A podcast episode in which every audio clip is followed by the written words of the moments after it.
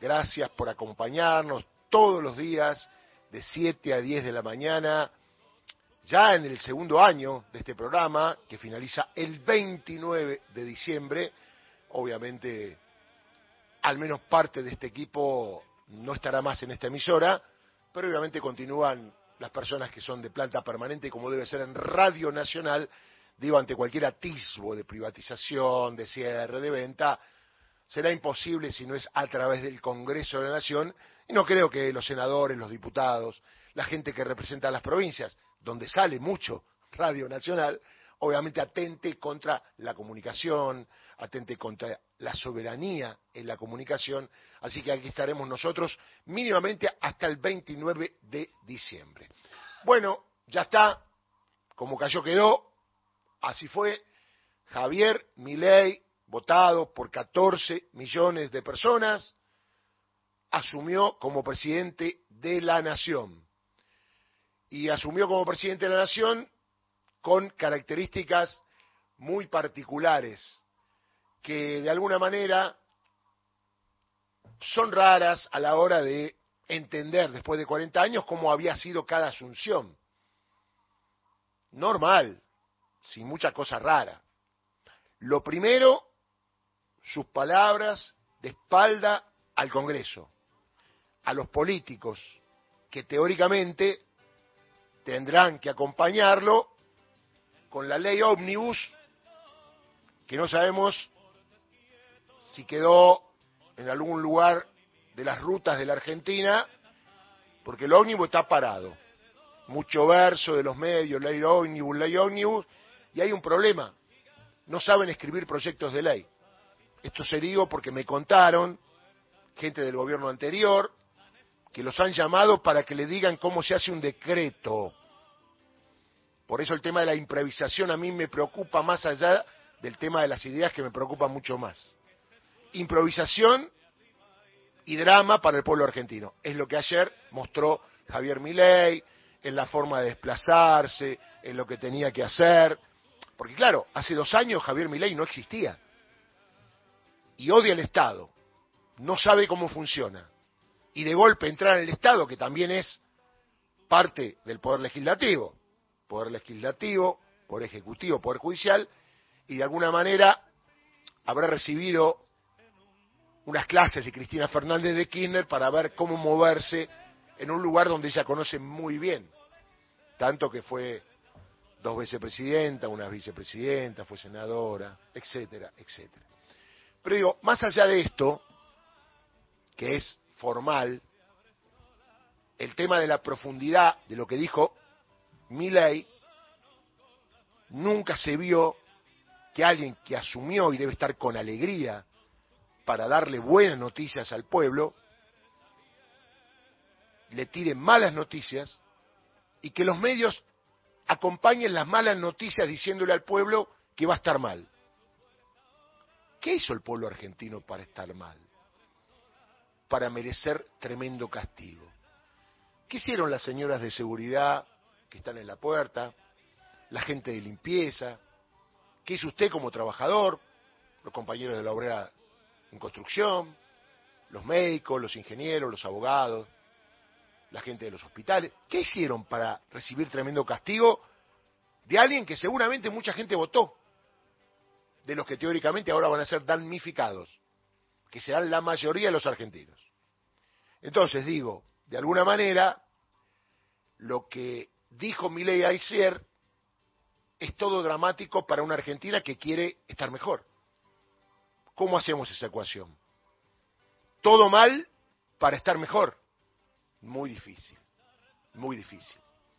Es más, uno se juntaba con gente que seguramente votó a Milei, pero que no lo hizo por amor o ni siquiera con ganas de participar y tampoco le importa mucho lo que va a hacer, sino era contra de que estaba muy preocupada con lo que vio ayer. Muchos piensan que a ellos no le va a llegar. Mire, habrá que escuchar lo que dijo Milei. En ningún momento habló, ahora sí, porque ya es presidente, y esto es preocupante.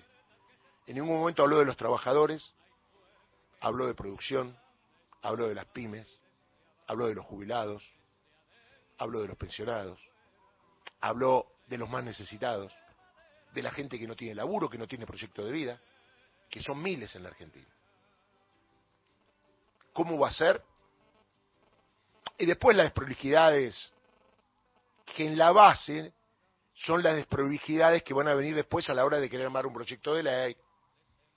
Porque no todo se hace con gritos, discursos y eslogan. Hay que armar una estructura legal. Y mi ley no la tiene. Pide ayuda al establishment, pide ayuda a gente del gobierno anterior.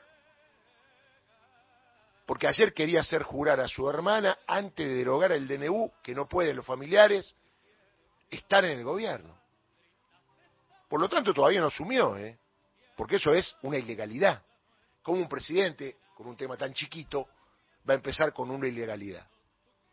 Después ya de entrada que los fotógrafos no podían tomar fotos de esa jura de ministros y en la mañana ya no se podían acercar mucho al Congreso de la Nación, donde los medios hegemónicos no lo dicen, pero acá en la Argentina estaban representantes de dos países que están en guerra, ¿eh? Israel, con Hamas y toda la historia del Medio Oriente, y Ucrania, armado por los Estados Unidos y la Unión Europea, para hacer esta guerra que tiene miles y miles de muertos hasta ahora, aunque se oculten. Entonces digo, habrá que ver qué pasa con lo que viene, porque quienes estaban en la plaza, sacando la proporción, lo votaron 14 millones, el 10% es 1.400.000, el 1% son 140.000, el 0,5% son 70.000, la verdad que no estaba representada la cantidad de votos en las calles ayer y eso que era un día bárbaro. Y con todo respeto, ver a los personajes que hablaban, disfrazados de león, con caretas. En muchos casos me dio mucha lástima porque había jóvenes, yo tengo hijos jóvenes, que cuando le preguntaba por qué votaste a mi ley, no tenía nada que ver por qué votaron a mi ley con lo que mi ley dice. O sea, no hay un acompañamiento de lo que dice mi ley con lo que la gente que lo votó a mi ley cree que va a ser mi ley. La verdad, ¿creen que mi ley va a hacer algo los que votaron a mi ley o solo era sacar al gobierno que estaba? Me parece que pasa por ahí mucho. Porque a nadie del pueblo argentino le puede gustar que alguien que recibió tantos votos le hable de 15.000% de inflación, algo que no existe, y que nadie llame la atención. ¿Qué dice este hombre? Barbaridades. Nadie hace un análisis crítico de lo que dice el tipo. O sea que si alguien gana, tiene el derecho de ser presidente y dice barbaridades, los medios hegemónicos lo van a acompañar.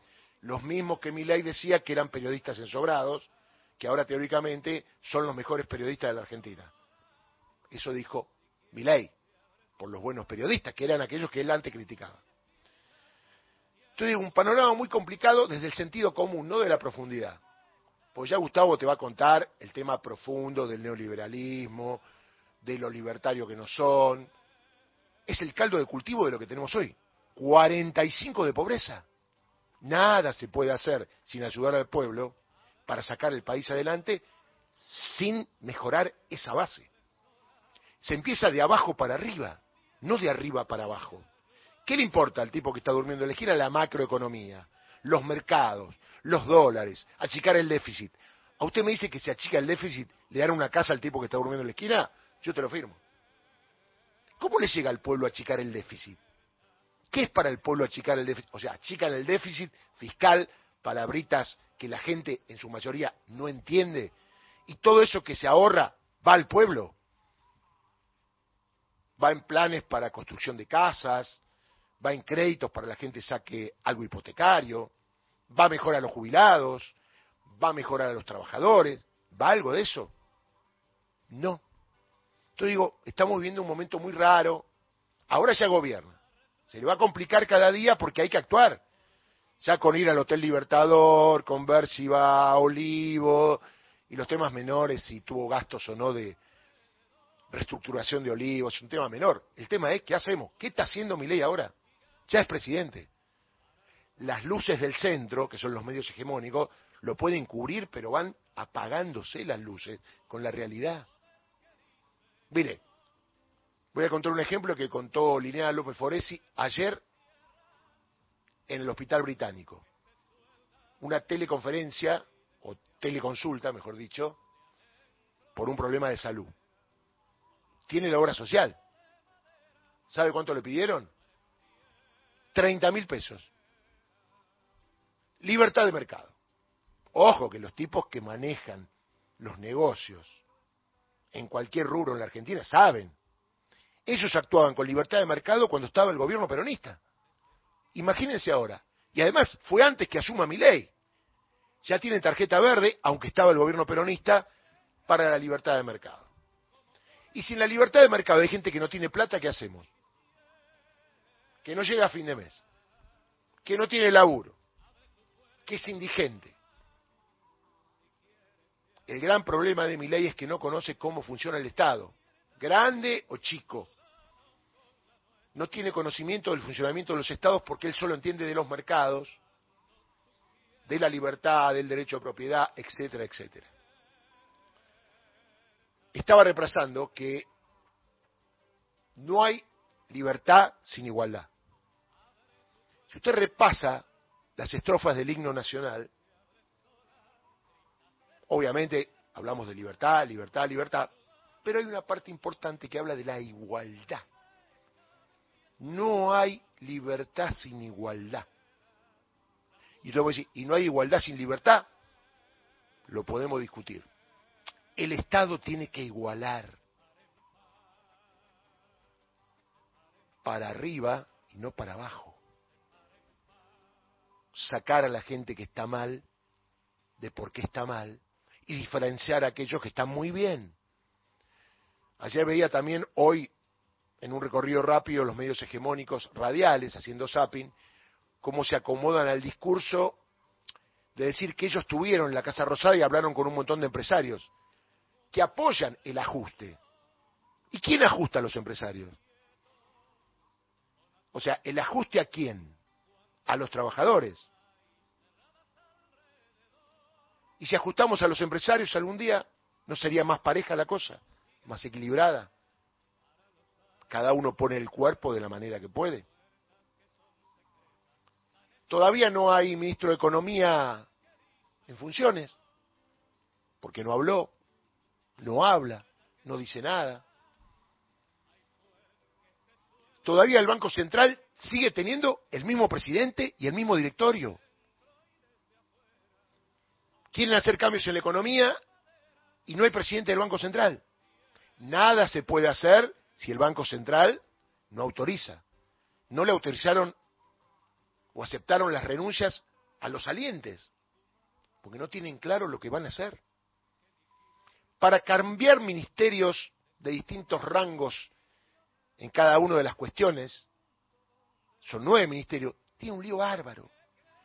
Pasaron el servicio penitenciario al área de seguridad, cuando eso del Ministerio de Justicia. O sea, hicieron un maquillaje, que no cambia nada, para decir, bueno, eso es terminar con la casta. No se deje engañar porque quizás lo que en otros gobiernos no se hizo es controlar desde el primer día lo que hacía el gobierno que entraba, digo el caso Macri. Y comienza una batalla cultural nueva hoy. Estamos atentos, ¿no? Porque antes medio distraído, qué sé yo, estamos viendo. Tómese el trabajo de leer los medios para estar atento ante la batalla cultural. La primera, pobre Alberto Fernández, se lo tiraron minutos antes de irse respecto de la custodia presidencial que tienen todos los presidentes cuando dejan de ser presidentes y se van afuera. Macri iba a la FIFA a pasear y tenía un custodia, que está bien o mal, pero ya viene de antes.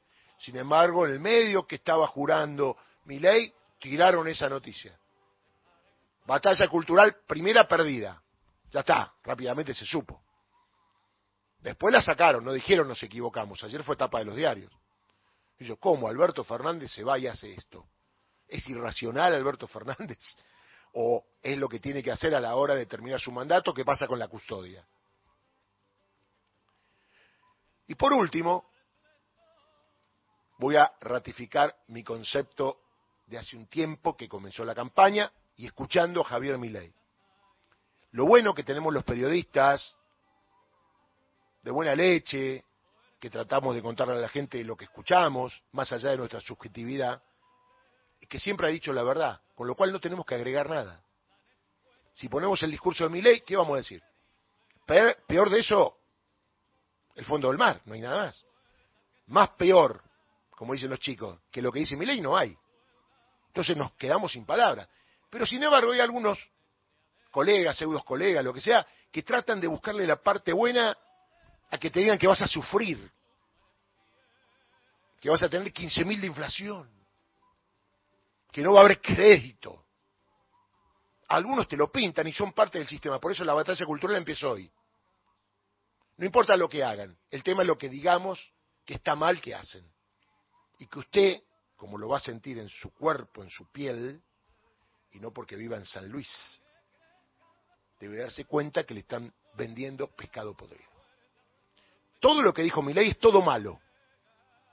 Todo. Nada bueno para la Argentina, al menos en el corto plazo. Ahora, cuando pase el corto plazo, después que pase ese tsunami, ¿qué queda en la Argentina? O sea, el 45% de pobreza en dos años habrá bajado a 15 con estas medidas económicas que anuncia, que repito, no sabe cómo plasmarla en una ley ni en un proyecto de ley. Paréntesis la llamaron a Vilma Ibarra para que les diga cómo era el tema de los decretos. ¿Se acuerdan la pregunta de Massa? En el tema si sabía cómo iniciar un expediente del Estado y él no tenía idea. Bueno, ahora está ahí, ¿eh? En la campaña se dio cuenta usted, y el tipo está ahí. Es un mono con navaja. Y además vimos ayer con Cristina, que tuvo gran protagonismo, que es muy dócil. Atento con esto, ¿eh? Cristina lo paseó y el tipo sí, sí, sí, sí. Y no era por caballerosidad, era porque no invocaba por ahí cómo eran las cosas. Atención con la docilidad de mi ley a la hora de los que se acerquen y le digan hace esto, hace esto, porque nunca se acerca a gente del pueblo, nunca se acerca a la gente que menos tiene, siempre se acerca a los que más tienen. De hecho, en la Casa Rosada, ¿usted vio a algún indigente invitado? ¿Alguna persona de la clase media invitada? ¿O eran todos empresarios, familiares y gente del establishment? Atenti con eso, porque por más que le pongamos buena fe, el ojalá que le vaya bien en la Argentina, cuando llegó la dictadura también muchos decían ojalá le vaya bien. Y así quedamos. Hay que ser racional cuando uno baja línea respecto de lo que te dice alguien que va a hacer y vos decís, no, eso no está bien. Ojalá que no te vaya bien. Está claro. Si tiene una 45 te va a disparar y el fin de él es matar, si te mata le salió bien. Entonces, atenti con esto, rol de los medios fundamental ahora para la batalla cultural. Usted te atenta que los medios van a querer tener luna de miel con el presidente, no con el pueblo y al menos los que estamos acá, no nos gusta estar del lado del poder. Nos gusta siempre estar del lado del pueblo. Creo que llegamos acá como comunicadores porque somos del pueblo, no somos del poder. Ya los que teóricamente son del poder tienen medios, nosotros tenemos apenas un micrófono. Y como le digo siempre, no olvidemos la consigna. Muchos partidarios de mi ley inclusive el mismo, te decían que la Argentina era un país de mierda. Que no vaya a ser que vienen a hacer mierda el país. Que la vida